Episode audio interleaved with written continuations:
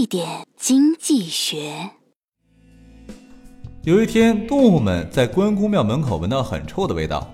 蛇说：“我这么小，不会放那么臭的屁，一定是牛。”牛说：“我是吃草的，不会放那么臭的屁，一定是猪。”猪说：“放屁的人啊，一定会脸红。”结果关公冲了出来，把猪打飞了。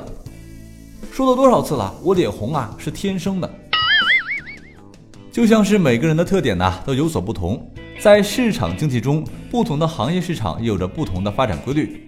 比如周期型行情的运动状态，直接与经济周期相关。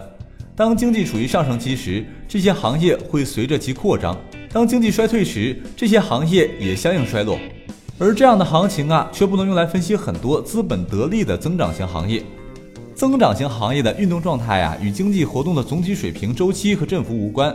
比如计算机行业，主要依靠技术进步、新产品推出，或者是更高、更优质的服务，呈现出增长形态。因此，对待不同的行业，应该有差别化的策略来应对，而不是统一的基准。